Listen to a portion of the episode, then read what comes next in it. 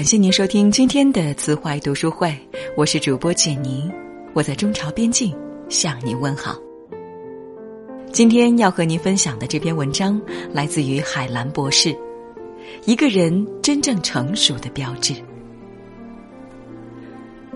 有很多能干又漂亮的职业女性，她们在职场上是常胜将军，在家里也常是女王，总希望老公、孩子、婆婆都要听从自己的指挥，有的甚至为老公做好了生活进步、事业提升的具体计划，达成时间期限。结果是，老公不愿意回家，孩子不愿意亲近妈妈，因为被管制又无处藏身。和婆婆自然是硝烟四起，落得为妻不贤，为母不慈，为媳不孝，所以心里非常憋屈，说起来义愤难平，眼泪汪汪，心中充满迷茫。该做的我都做了，不该做的我也做了，只不过是脸拉得长点儿，说话难听些，可我的心是好的，我不都是为他们好，为这个家好吗？怎么他们就那么不知好歹，不能看到我的一番苦心？因为你觉得自己的好心没人看到，还被人误解，吃力不讨好，当然会感到委屈。因为所有人的行为处事经常都达不到你的标准，你自然会经常烦恼。在这种环境的循环往复中，你会看什么都越来越不顺眼。无名之火频频升起。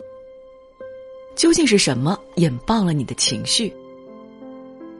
经常引爆我们情绪的有三个引爆点：第一个，认可与被认可；二，控制与被控制；三，赢和输。把控情绪的第一步是了解自己的情绪。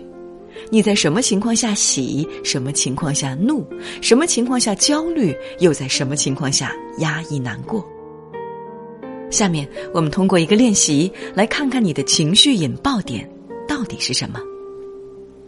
首先，请拿出一张纸来，回想十件让你生气、愤怒、悲伤、难过、恐惧、害怕的事情，然后写下来。那是一个什么季节？在什么地方，什么场景，对方说了什么，做了什么，你说了什么，又做了什么？第三，在这些具体场景中，是什么让你愤怒、悲伤、恐惧？看看经常引爆自己情绪的原因是什么？有的人是当感到自己被控制或失控的时候，有的人是当感到不被认可的时候。有的人是当感到不能胜过别人的时候，每一个当下的情绪都是过去的延长或冰山一角。人会被情绪牵动，情绪会让人冲动无所顾忌，所以有一失足成千古恨之说。把握了情绪，就把握了自己命运的走向。当情绪来袭时，该怎么办呢？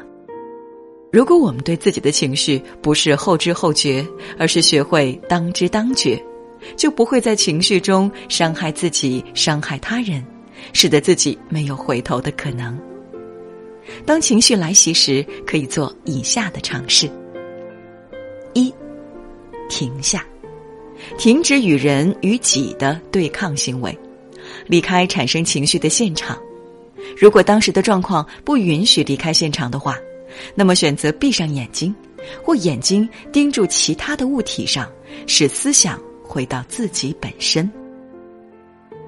第二，呼吸，找一个安静的地方深呼吸，特别是呼气的时间长一些。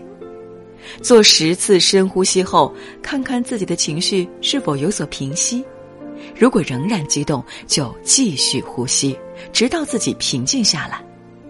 这里用呼吸法平复情绪。第三，观察，我们所有的情绪都是由身体承载的，不同的人感受不同，有的人是头部，有的人是喉咙，有的人是胸部，有的人是心脏，有的人是胃部。